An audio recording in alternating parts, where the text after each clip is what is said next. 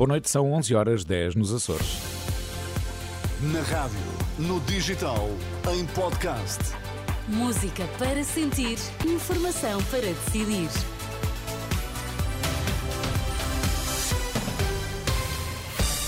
Pedro Queiro, boa noite. Vamos às notícias em destaque esta hora. Olá, boa noite no futebol depois da vitória leonina ao final da tarde. Sortes diferentes na Liga Europa esta noite para Benfica e Braga. O diretor nacional da Judiciária reafirma a confiança nas investigações às suspeitas de corrupção no arquipélago da Madeira. O diretor nacional da Judiciária reafirma a confiança nas investigações às suspeitas de corrupção na Madeira, apesar de terem sido ontem libertados os três eh, detidos eh, perante eh, a falta de indícios de crime, segundo o juiz. Luís Neves garantiu esta quinta-feira que as suspeitas que existem são relevantes. Quer expressar total confiança, segurança e serenidade nesta investigação, que é conduzida por nós.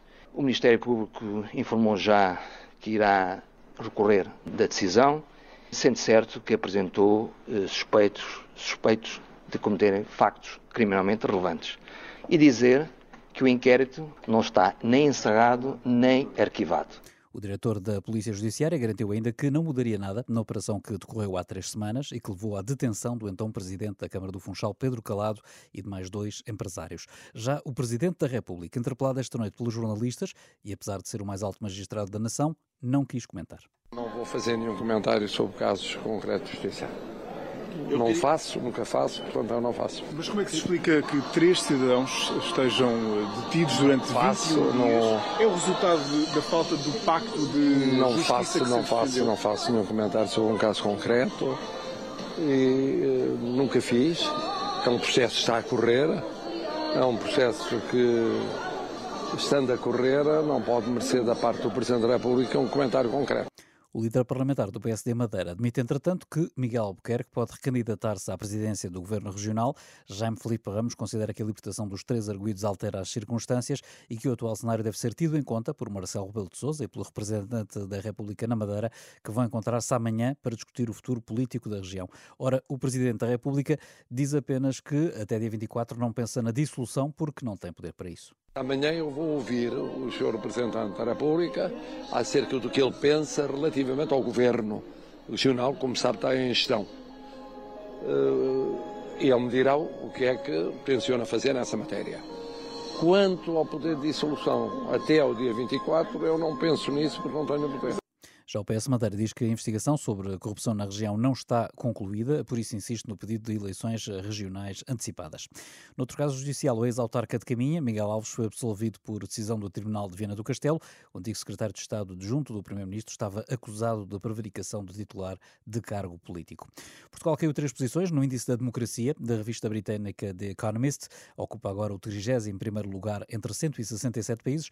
É o pior resultado desde 2013. O índice tem em consideração cinco critérios, eh, sendo que a queda de Portugal resulta sobretudo da avaliação atribuída ao funcionamento do governo, em que conseguiu apenas 6,79 pontos numa escala que vai até 10. Portugal volta assim a ser considerado uma democracia com falhas, numa lista uma vez mais liderada pela positiva pela Noruega. Na Liga Europa, o Sporting estava encaminhado para seguir em frente para os oitavos de final da prova, depois da vitória na Suíça frente ao Young Boys por 4-1. Quanto ao Benfica, a jogar em casa, só conseguiu garantir a vitória com penalti a dois minutos do final das compensações. Roger Schmidt reconhece que foi difícil difícil, mas acha justo o resultado.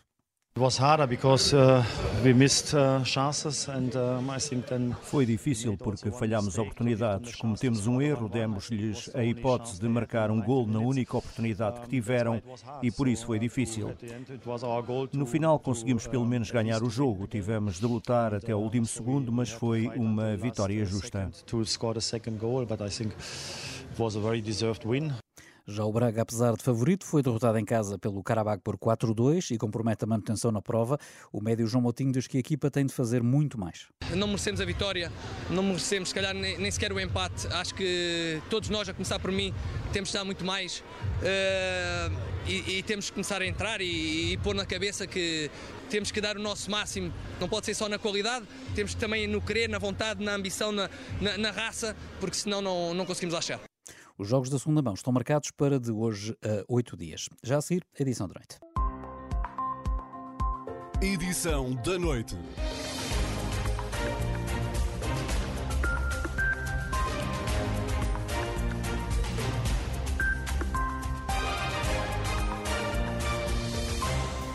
Está com a edição da noite da Renascença. Esta quinta-feira assinala-se o Dia Internacional da Criança com Cancro e, de acordo com os dados mais recentes do Registro Oncológico Nacional, os números estão estabilizados entre os 200 e os 260 novos casos todos os anos, em linha com a realidade mundial. O IPO do Porto acaba de inaugurar um projeto que dá um novo sentido às altas hospitalares pediátricas. É um sino que toca esperança para os que acabam o tratamento e para aqueles que têm de continuar a lutar contra a doença, André Rodrigues. Criança com cancro é difícil ser-se criança com cancro. Uma pessoa tem uma vida normal e depois para de ir à escola numa grande frequência e vai só um bocadinho, nem consegue ir às vezes, com muitas dores, é difícil. Tiago tem 11 anos. Foi 3 anos que eu vim para aqui, com 3 Tens anos. memória disso? Tenho. Quando vim, ficava quase sempre aqui internado, meses e meses. Agora já saio. Agora os internamentos são espaçados.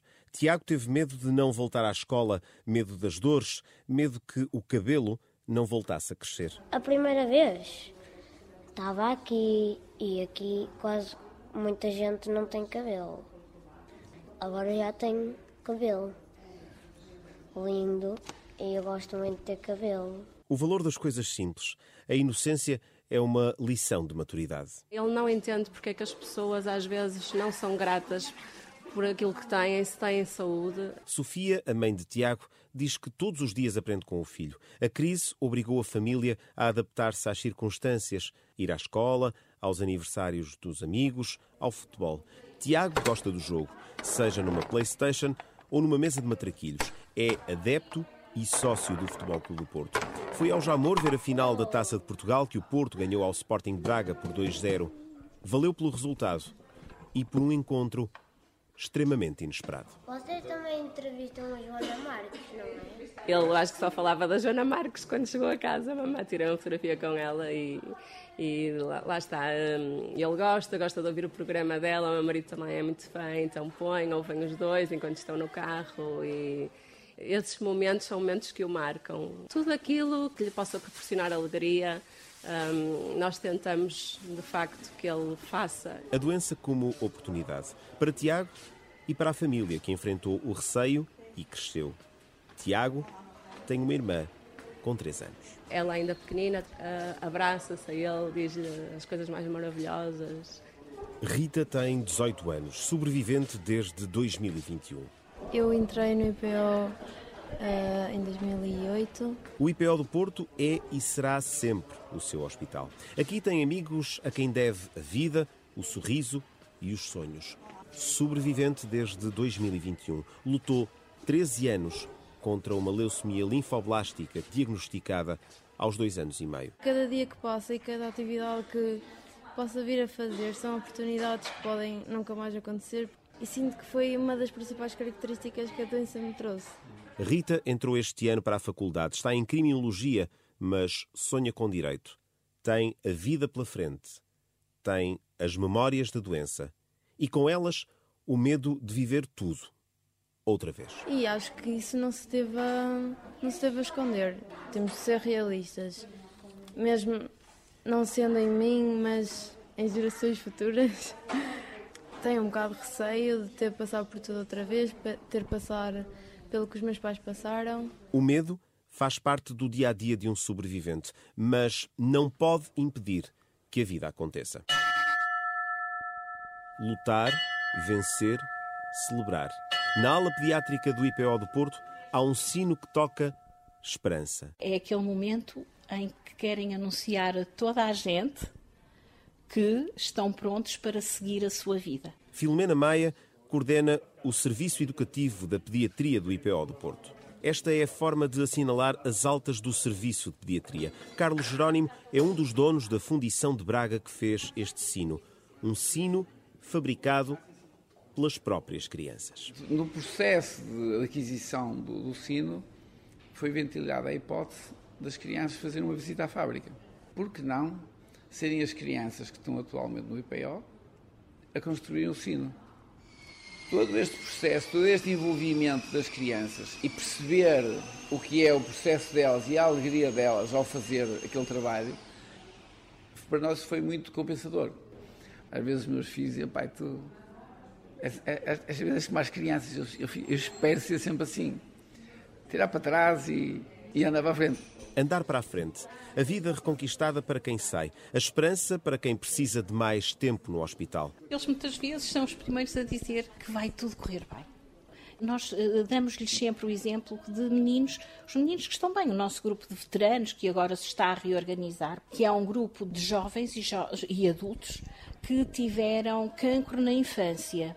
Porque uma coisa é nós dizermos que vai correr tudo bem, que as coisas vão passar, outra coisa é eles verem um adulto que na idade dele teve cancro e que neste momento estão bem, não é? Filomena Maia diz que muitos regressam ao IPO 20 anos, 30 anos depois da cura. Eu fiquei derretida porque aqui há uns tempos uh, atrás veio cá um, um adulto que era uma criança há 20 anos atrás mostrar-me os filhos gêmeos.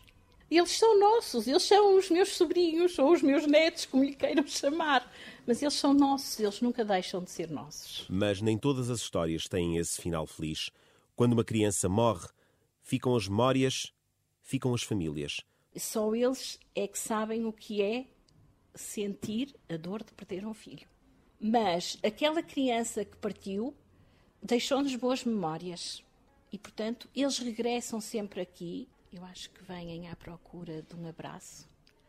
Também vêm mostrar a gratidão que têm.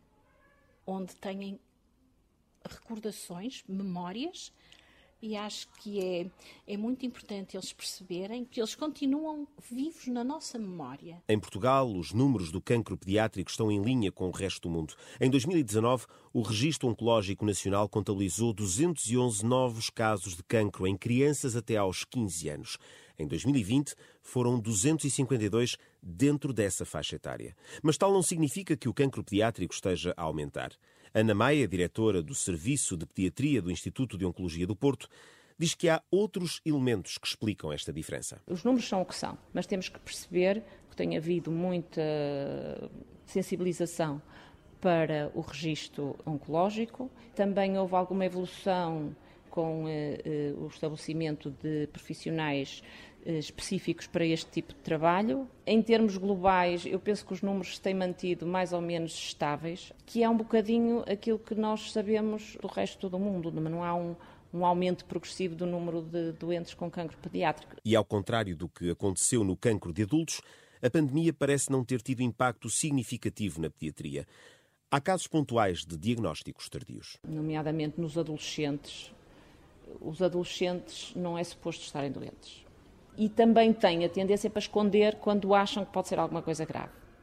E portanto, o atraso, nomeadamente em situações em que a cirurgia, por exemplo, é importante, se chegam cá com um tumor maior, pode ser impossível de tratar cirurgicamente. Noutras doenças, em que, sobretudo, o que tem impacto no tratamento é a biologia das células, eh, até que ponto elas estão alteradas e esse é que é o fator mais importante, o, algum atraso não altera muito o, o prognóstico. Cada cancro é um cancro.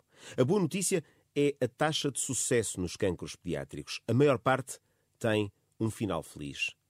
Rita sobreviveu. Acabou. E volta mesmo. Acabou. Tiago ainda não sabe quando vai acabar.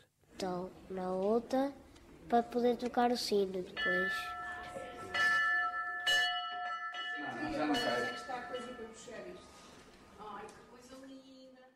Lutar, vencer, celebrar. A pediatria do IPO do Porto tem um sino que toca a esperança.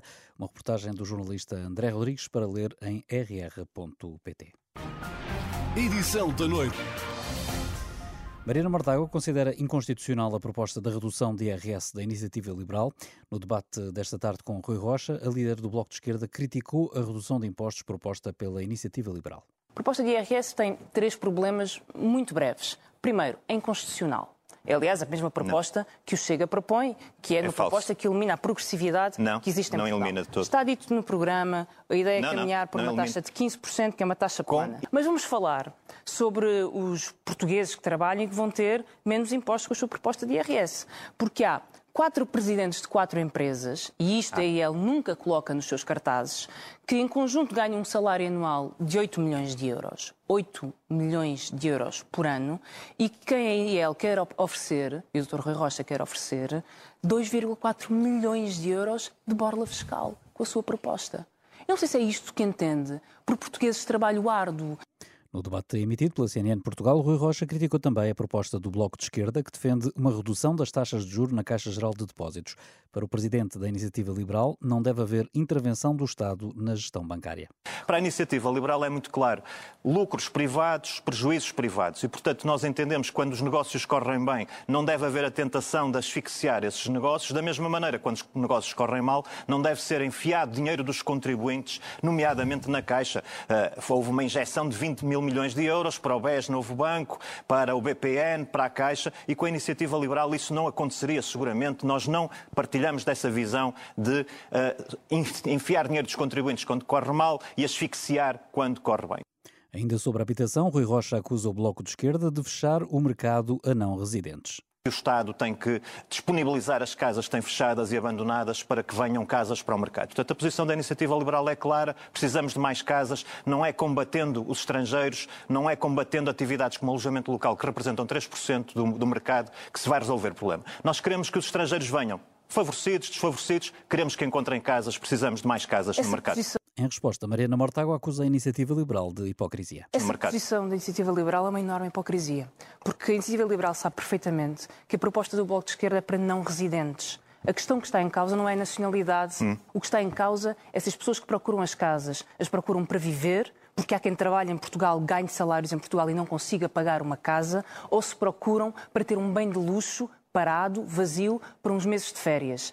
Quem, quem, vem e o faz ainda tem benefícios fiscais de 1.500 milhões de euros. Portugal esteve a perder 1.500 milhões de euros por ano para dar benefícios fiscais para residentes não habituais comprarem casas a preços milionários e fazerem subir o preço da habitação. E o que o Bloco de Esquerda defende é uma habitação acessível para todos, independentemente da nacionalidade. Toda a gente que vive em Portugal, que trabalha em Portugal, tem de poder aceder a uma casa.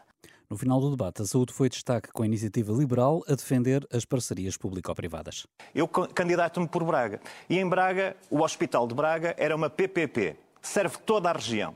O Tribunal de Contas disse que era um hospital que funcionava, que tinha bons resultados para os contribuintes e os profissionais de saúde estavam satisfeitos. Por enviesamento ideológico, em Braga, em Louros, no Beatriz Ângelo, em Vila Franca de Xira, o Bloco de Esquerda impôs a reversão dessas parcerias público-privadas. Consequência para, para estas populações. Pior serviço, piores condições, profissionais de saúde descontentes. É esta a consequência das políticas do Bloco de Esquerda. O Bloco de Esquerda anestesia na saúde e bloqueia a economia, traz prejuízo aos portugueses. Visão bem diferente tem o Bloco de Esquerda.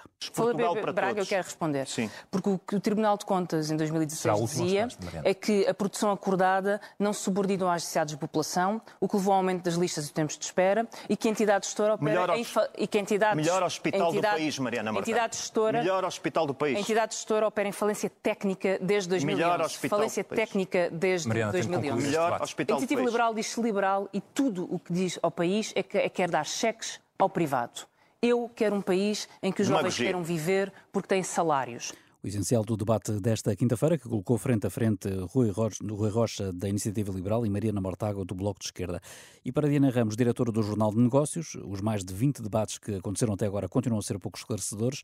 Diana Ramos entende que a grande dúvida é saber se os confrontos já realizados entre os líderes partidários ajudaram os eleitores indecisos a clarificar a sua intenção de voto. O debate é intenso, há de facto algum confronto, mas depois uh, a grande dúvida é se isso muda ou não um, a forma de votar daqueles que uh, certamente irão decidir mais junto ao dia das eleições. E, portanto, os debates, pelo, tempo curto uh, que uh, têm, uh, pela pouca profundidade dos temas que têm sido introduzida, não vão aos temas essenciais de saúde, de educação e habitação, muitas, muitas, vezes ficam ali perdidos no meio daquele frente a frente.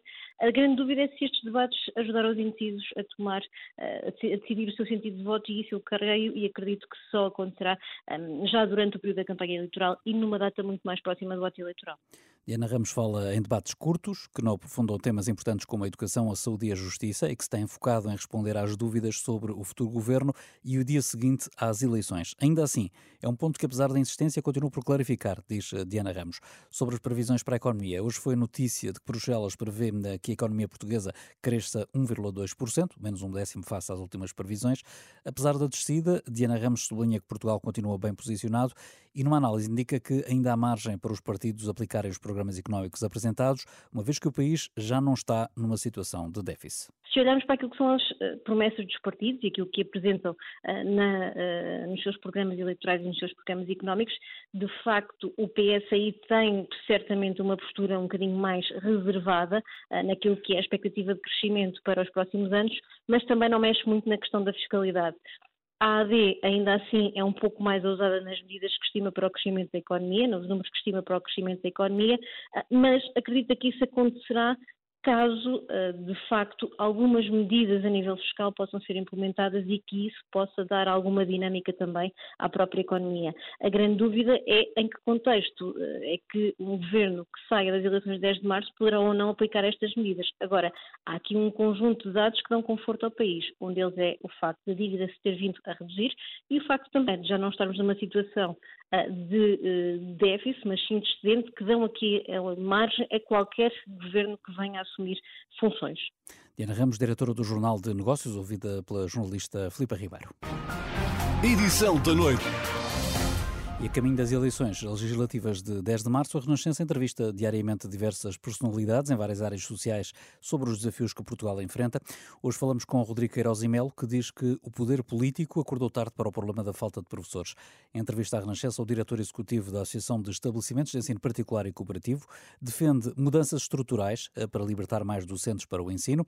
Uma delas poderia passar por juntar o primeiro e segundo ciclos, à semelhança do que é feito em muitos países da Europa. Na generalidade dos nossos parceiros europeus, o que temos é um primeiro ciclo de seis anos. O que é que isto significa? Acima de tudo, o que significa é que o quinto e o sexto ano podem ter menor dispersão curricular. Temos dúvidas que naquela idade os alunos devam ter tantas disciplinas. Podemos ter grandes áreas, áreas de ciências sociais, áreas de ciências de natureza, áreas de artes. Isso tem logo um impacto imediato, é que em vez de precisar de 10 professores e cada um vai dar umas aulinhas a muitas turmas, eu posso ter menos professores por turma, porque um dos grandes problemas do sistema e um dos pontos que afastam as pessoas da profissão é que destes milhares de professores que o Estado recruta todos os anos, muitos está-lhes a oferecer meia dúzia de horas. São horários incompletos, que não, que não pagam quase nada, e portanto ninguém vai trabalhar para o Algarve para ganhar 300 ou 400 euros. Ao mesmo tempo, Rodrigo Queiroz e Mel defende que as escolas possam receber profissionais que tenham experiência na sua área de formação, o que poderia enriquecer o ensino, ao mesmo tempo que milhares de alunos deixavam de ter falta de professores.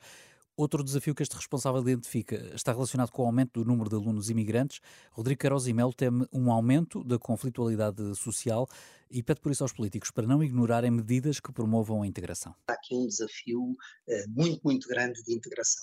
E é um desafio que os partidos políticos deveriam estar atentos e pronunciar-se nos seus programas eleitorais, porque é um desafio que, se não for atalhado, se não tivermos modos e instrumentos para tentar integrar convenientemente estas crianças no sistema educativo, estamos como país, daqui a uma década, a ter questões sociais e de conflito e de exclusão uh, que vemos muitos dos nossos parceiros da Europa a terem, que não foram capazes de uma integração capaz e que não desejamos de forma nenhuma que cheguem a Portugal.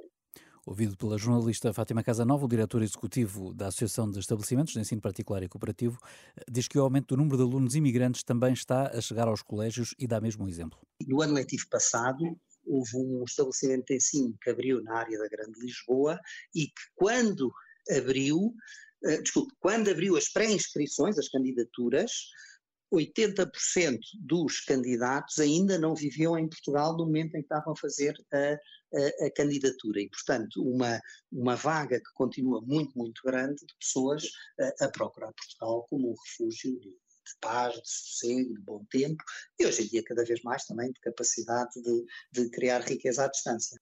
Questionado sobre a possibilidade da reativação dos contratos da associação, que o líder da AD já veio defender, Rodrigo Queiroz defende que um projeto educativo não pode terminar com mudança de governo e avisa o poder político e o setor privado tem memória. No outro plano, o diretor executivo da Associação de Estabelecimentos de Ensino Particular e Cooperativo considera que o regresso dos exames no final de cada ciclo é fundamental. Rodrigo Queiroz diz que esta é uma ferramenta importante para avaliar o sistema. Rodrigo Queiroz diretor executivo da AEP, em entrevista à jornalista Fátima Fátima Casanova, que está disponível em rr.pt. Edição da noite. Não se revêem em ideologias de esquerda ou direita, afirmam apenas que são progressistas e querem resolver os problemas do país. O Volte candidata-se a estas legislativas para combater a polarização da sociedade atual. Para isso, dizem que o bom senso é a sua principal arma. Em entrevista à Renascença, a cabeça de lista por Lisboa aponta a habitação como uma prioridade. Inês Bravo Figueiredo pede um aumento de impostos para obrigar as casas vazias a entrar no mercado. No resto da Europa, há cerca de 10% de parque habitacional público e nós queremos que em Portugal se atinja os mesmos níveis. E, portanto, nós queremos que se construa rapidamente casas públicas sem desvios de dinheiro e também, para além da construção de casas públicas, queremos que o IMI de imóveis que estejam desabitados, imóveis que estejam vazios, ou seja, que não tenham próprios a viver lá ou inquilinos, que o IMI seja muito agravado para que haja incentivo para que estas casas voltem ao mercado. Essa meta dos 10% do parque habitacional público é para cumprir durante a próxima legislatura ou, ou, há um prazo ainda mais alargado? Definitivamente dentro da próxima legislatura e, aliás, o que nós queríamos começar por fazer era 60% das novas construções ter o apoio estatal para que, que sejam casas públicas. Até 2028, o Volt quer aumentar transversalmente os rendimentos das famílias em Portugal e por isso Inês Bravo Figueiredo propõe medidas para promover a inovação das empresas e criar condições para que estas possam pagar melhores salários. O que nós acreditamos que tem de ser feito, que se tem de investir à séria na nossa economia para que se possa criar os empregos para que as pessoas possam ter os salários que almejam. Isto especificamente quer dizer criar polos e clusters, ou seja, zonas com apoio para as empresas poderem crescer, que lhes permitam encontrar investimento, que lhes permitam aprender sobre técnicas para que possam ser mais inovadoras. Aliás, nós temos um muito bom uh, na Marinha Grande, o nosso polo dos, dos, dos moldes de plástico, são, é excelente e é um exemplo a nível europeu. E o que nós queremos é pegar neste exemplo e replicar e fazer mais destes polos para outras áreas nas indústrias do futuro. Por exemplo, na transição energética, exploração espacial, nova saúde digital. Temos muita coisa para explorar. E também dar benefícios fiscais a empresas que pagam salários acima da média, para que estas tenham incentivo e alguma folga orçamental para de facto poderem pagar estes salários mais elevados. Outra das bandeiras do partido é a ecologia. Durante a próxima legislatura, o Volto quer desenvolver os transportes públicos nas cidades, mas também aumentar a mobilidade no interior do país. Uma aposta muito grande em transportes públicos nas cidades, para que as pessoas possam, de facto, deixar o carro em casa e assim libertar o trânsito e ser muito mais fácil deslocar-nos. Criar mais oferta no interior, onde ainda não existe. Através da ferrovia? Exatamente. Nós temos um plano de desenvolvimento da ferrovia muito completo para que todas as cidades estejam de facto ligadas com comboios com a frequência suficiente para que sejam de facto úteis para as pessoas. Esse plano da, da ferrovia passa só por recuperar algumas uh, estações e apiadeiros que acabaram por ser desativadas ou mesmo por criar também algumas novas? Não, por criar novas, novas linhas, eletrificar todas as linhas que, que existem, criar novos apiadeiros. Inês Bravo Figueiredo, ouvida por Alexandra Brandes Neves, a cabeça de lista do Volta em Lisboa para as próximas eh, legislativas. O partido concorre em todos os círculos eleitorais, à exceção de Bragança. O Volta defende ainda o federalismo europeu e uma União Europeia com governo e presidente próprios.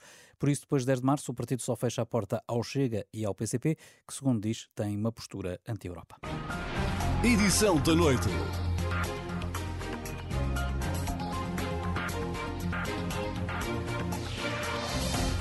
Presidente da Cruz Vermelha Portuguesa admite encerrar alguns lares e critica a falta de profissionalismo da gestão financeira.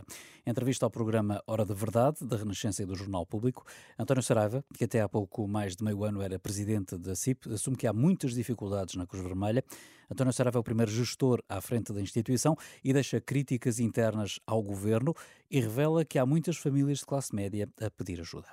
Está com a Hora da Verdade. O convidado desta semana é António Saraiva, presidente da Cruz Vermelha Portuguesa. Eu sou o Tomás Anjinho Chagas, comigo está Helena Pereira, jornalista do Público. António Saraiva, em julho, tornou-se uh, presidente da Cruz Vermelha, tomou posse, estabeleceu várias metas. De lá para cá, o que é que conseguiu mudar na instituição?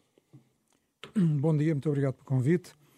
Em seis meses, a caminho de sete, não é possível transformar assim tanto de uma entidade que tem 159 delegações, 2.800 colaboradores, 1.700 viaturas, enfim, é, passa a analogia, um porta-aviões que não muda de rota eh, em seis meses.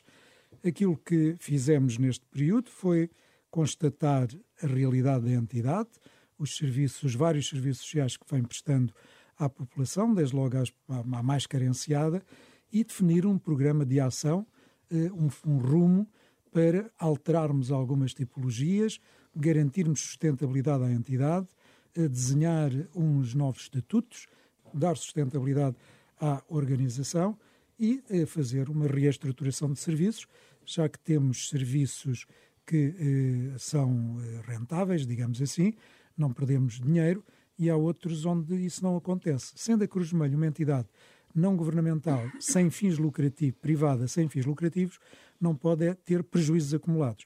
E daí este plano de revisão, esta eh, verificação do que devem ser os nossos serviços e, eh, em oito pontos que definimos, cumprir este objetivo do mandato de quatro anos dá a ideia de que quer eh, realmente dar uma, uma certa volta na, na, instituição. Acha que a Cruz Vermelha Portuguesa tem demasiadas valências, que devia focar-se em algumas e deixar cair outras?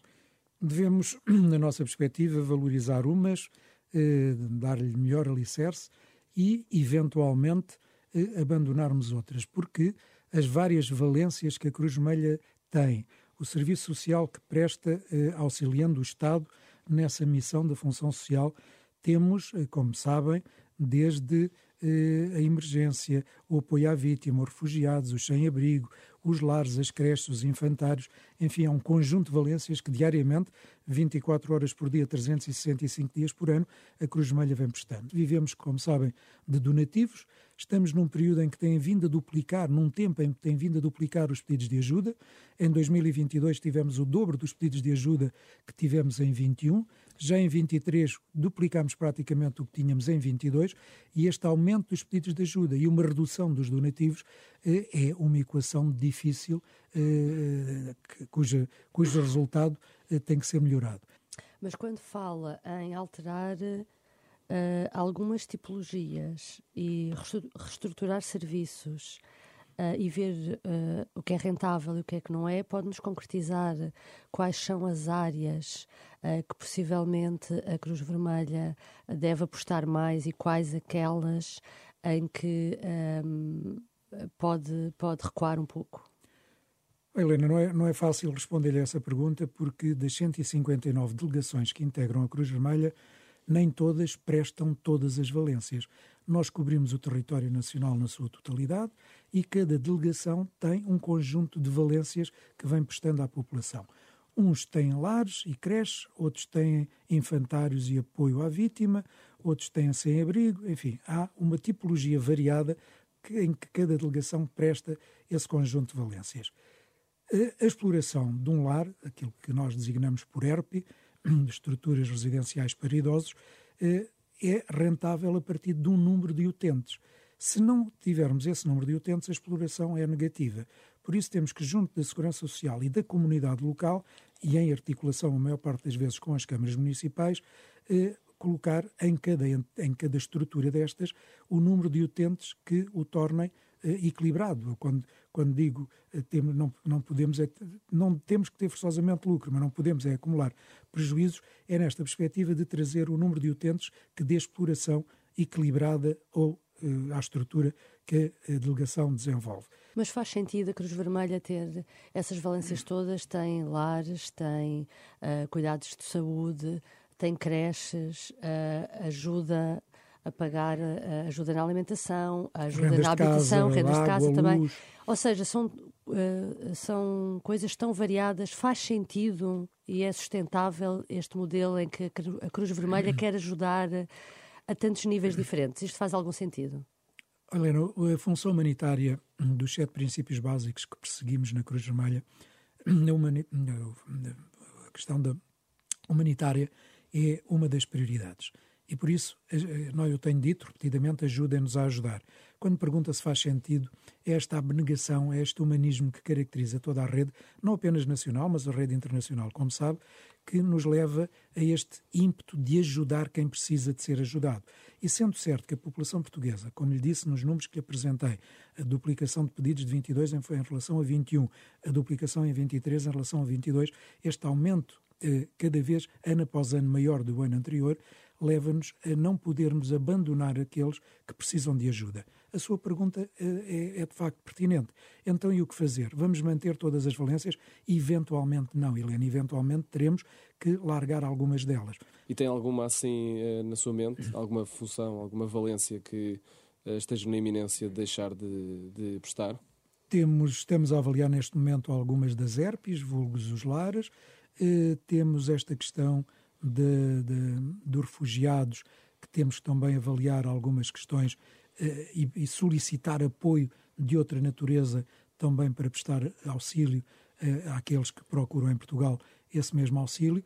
Enfim, temos dois ou três casos onde estamos a avaliar, dou-lhe um exemplo, o caso de Beja, onde temos dois, dois lares e que estamos a avaliar não porque eh, queiramos abandonar, mas porque as condições daquele edifício pelos anos que o edifício tem, pela falta de condições, é quase desumano manter aqueles, aqueles 60, 60 utentes, 30 num e 30 no outro, naquelas condições. Estamos a pedir o auxílio, o apoio da Segurança Social, porque, repito, as condições dos dois edifícios onde temos aqueles, aqueles utentes já não respondem uhum. às necessidades que hoje são obrigatórias, quer em termos legislativos, porque ter hoje um lar exige determinadas dimensões de portas, eh, rampas para, para mobilidade, enfim, um conjunto de valências que aqueles edifícios não têm e por isso temos que reapreciar o que é que ali vamos fazer e é esse trabalho de avaliação que estamos a fazer falava desse quadro financeiro, mas em 2022 nós sabemos que ainda não era, ainda não estava à frente da instituição. O vosso relatório de contas revelava que o resultado líquido foi de 7 milhões de euros. O que é que isto significa? Que sobraram 7 milhões de euros? Não, quer dizer que eh, na, nas contas, entre o deve e o haver, entre os resultados e entre as despesas e as receitas, temos, eh, a dar um número que eu neste momento não tenho presente, eh, há um saldo positivo, pelo que diz, de 7 milhões de euros.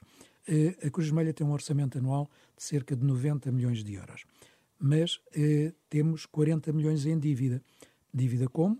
Dos vários apoios financeiros que temos solicitado, dos investimentos que têm sido feitos em equipamentos, como digo, em herpes, em casa para sem-abrigo, enfim, um conjunto de investimentos que temos, temos vindo a fazer e, com esta subida de juros, temos algumas situações eh, em maior dificuldade. Eh, esse, esse valor refere-se ao apoio que o Covid, os testes Covid que a Cruz Vermelha fez em largo, em largo número, trouxeram nesse ano um conjunto de receitas extraordinárias, diria, que deram essa situação mais tranquila. Mas, entretanto, de lá para cá, a erosão, as taxas de juro, o aumento de custos, toda a situação diária que mantemos, eh, os números hoje já não apresentam esse resultado e, por isso, o primeiro fator que lhe apresentei das oito medidas que estamos a tomar é garantir a sustentabilidade da organização. E estão em pré-ruptura? não, momento? não estamos em pré-ruptura, mas com a diminuição de donativos, com a diminuição de receitas, estamos igualmente a desenvolver um conjunto de metodologias para ir junto das empresas e dos cidadãos, mas fundamentalmente junto das empresas. Hoje, elas, empresas, estão obrigadas, como sabemos, aos critérios das ODS, os Objetivos de Desenvolvimento Sustentável. Há relatórios de sustentabilidade que, desde logo, as cotadas, não só, mas principalmente essas, estão obrigadas a apresentar, e nesse sentido estamos a desenvolver uma proposta de valor para ir junto às empresas responder a algumas dessas exigências dos, dos Objetivos de Desenvolvimento Sustentável, eh, eh, hoje lhes obrigam para oferecer, na nossa proposta de valor, algumas respostas a essas necessidades e, por isso, contratualizarmos com as empresas um conjunto de donativos nesta proposta de valor, porque não é só ir pedir, há também que entregar qualquer coisa aos pedidos que fazemos. Como é que foi possível a Cruz Vermelha ter chegado a este ponto? Foi má gestão ou muita, muito boa vontade, mas pouco profissionalismo na gestão?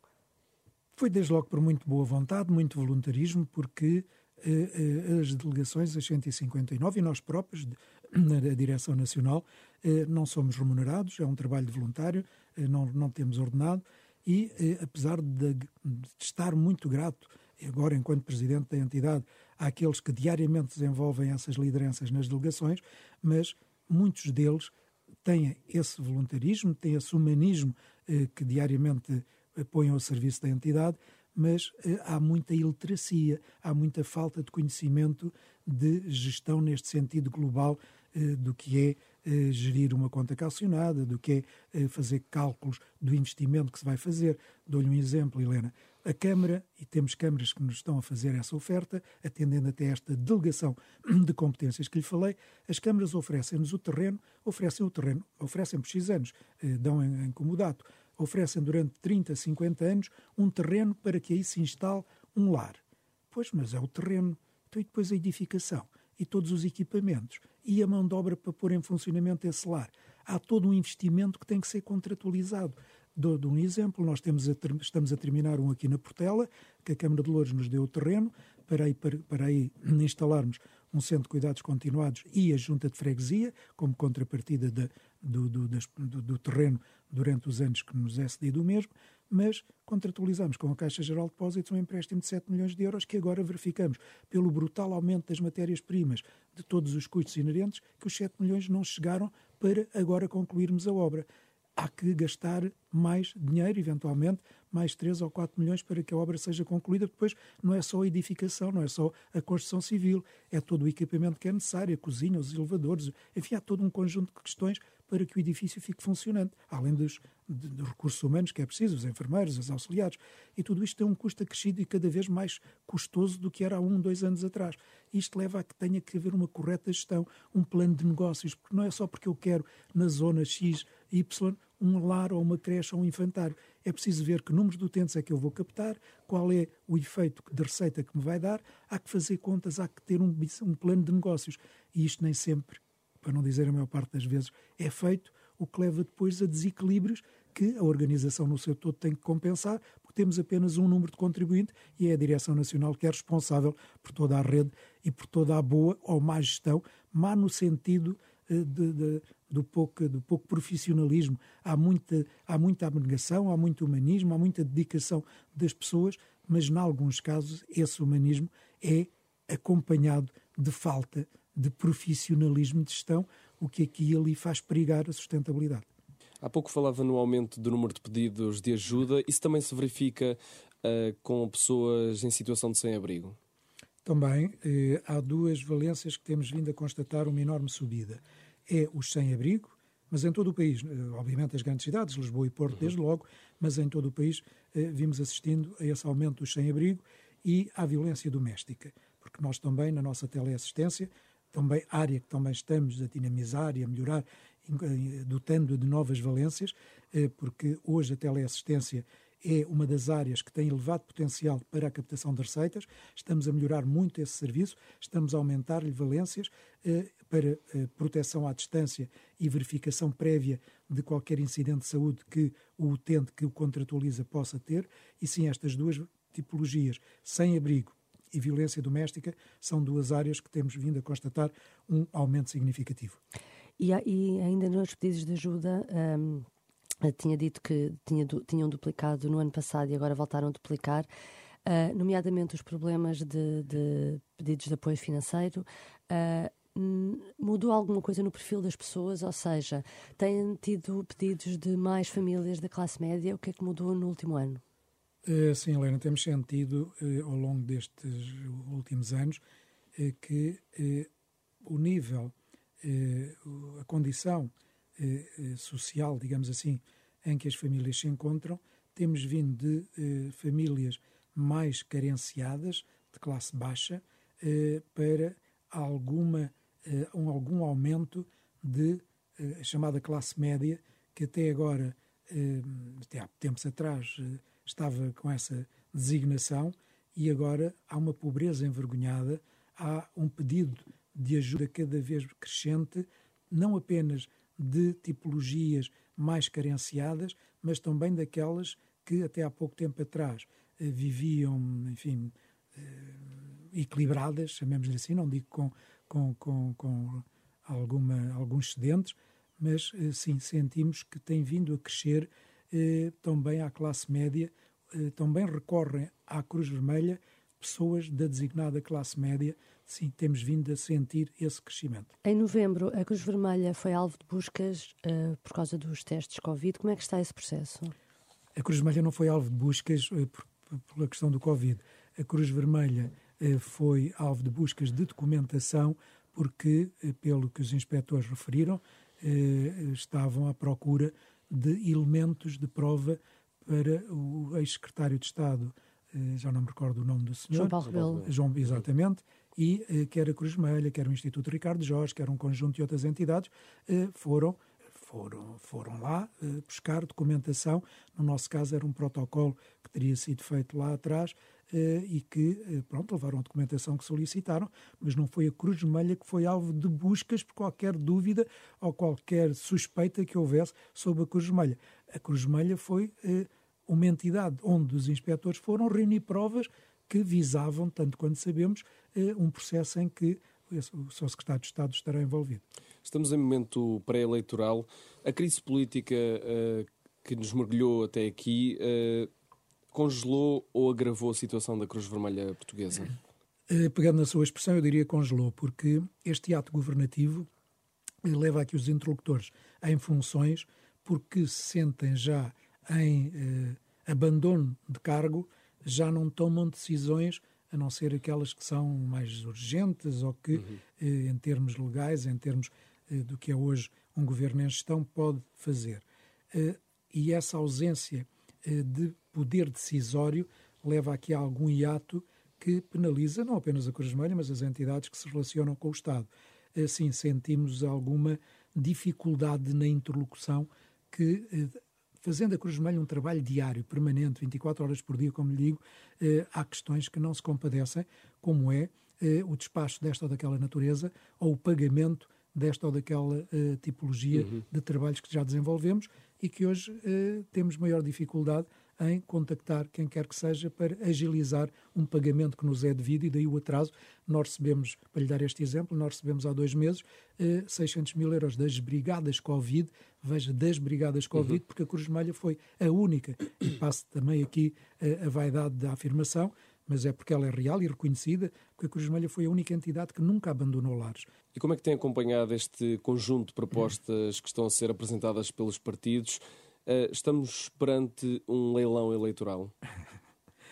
Eh, estamos, eh, a figura que Rui Moreira empregou há tempos, eu próprio repeti, estamos de facto perante um leilão eleitoral, cada partido a tentar apresentar aos eleitores o que dá mais do que o outro, e estamos, como eu também tenho dito, lamentavelmente, cada partido nesta, nesta campanha que estamos a viver, está mais a olhar para o retrovisor do que para o para-brisas. Aquilo que eu acho que a população portuguesa e as entidades, eh, quer privadas, quer eh, eh, sociais, que o país tem, gostariam mais que as propostas fossem de futuro que os, os partidos nos dissessem em relação à justiça, à saúde, à educação, enfim, as funções do Estado, o que é que cada partido tem para oferecer ao país, eh, olhando, como eu digo, para o para-brisas e não para o retrovisor de quem fez mal, quem tem culpas, quem não fez isto ou aquilo. Mas quando, fala de leilão, quando falamos de leilão, o que, é que, que medidas é que acha que o chocam mais, por assim dizer?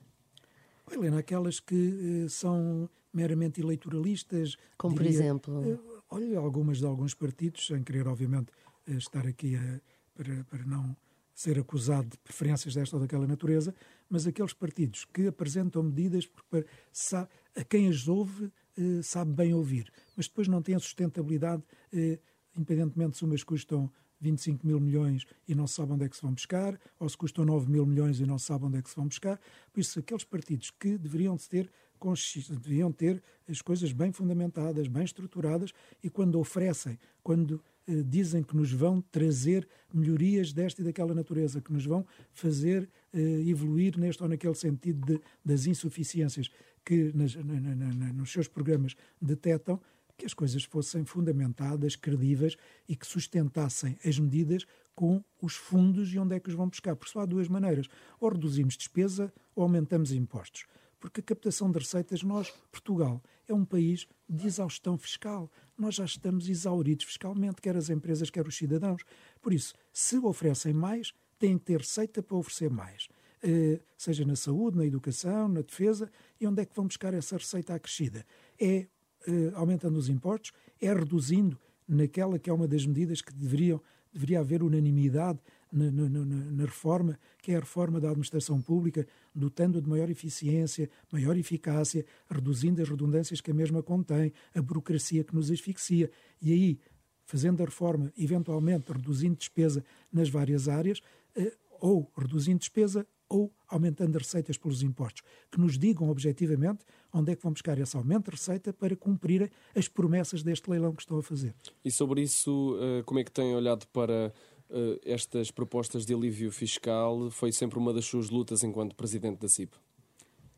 Vejo que algumas têm uh, critério uh, fundamentado, como eu disse, porque, disse mesmo agora, quando nos apresentam as medidas, têm que as quantificar e dizer onde é que vão obter ou a redução das, dos impostos ou a redução da despesa. E, de facto, repito, Portugal está exaurido na carga fiscal. E por isso a reforma fiscal, eu há pouco falava-vos das reformas que os partidos têm que, em sede de Parlamento, fazer.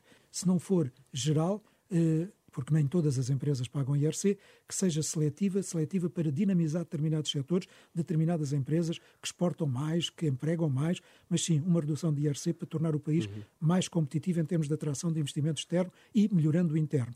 E dos cidadãos, as taxas de IRC, de IRS, perdão, têm que ser reavaliadas porque temos uma carga brutal sobre os cidadãos e sobre as empresas. E como é que vê a proposta do novo líder do PS, quer pôr o Estado a apostar em, em determinados setores específicos da economia? Que o Estado eh, queira apostar em determinados setores é louvável, mas é a iniciativa privada, é a dinâmica da iniciativa privada que define eh, que mercados, que dinâmicas, que setores de atividade porque eh, não estamos num Estado, embora alguns o tentem, presente em todas, em todas as atividades, não estamos num, num modelo socializante. É a iniciativa privada que deve definir isso. Muito obrigado, António Saraiva. Foi o convidado desta semana do Hora da Verdade. Eu sou o Tomás Anjinho Chagas. Comigo esteve Helena Pereira, jornalista do Público. Hora da Verdade, o programa de entrevista semanal da Renascença e do Jornal Público que pode encontrar em rr.pt. Fica por aqui a edição da noite. Edição da noite.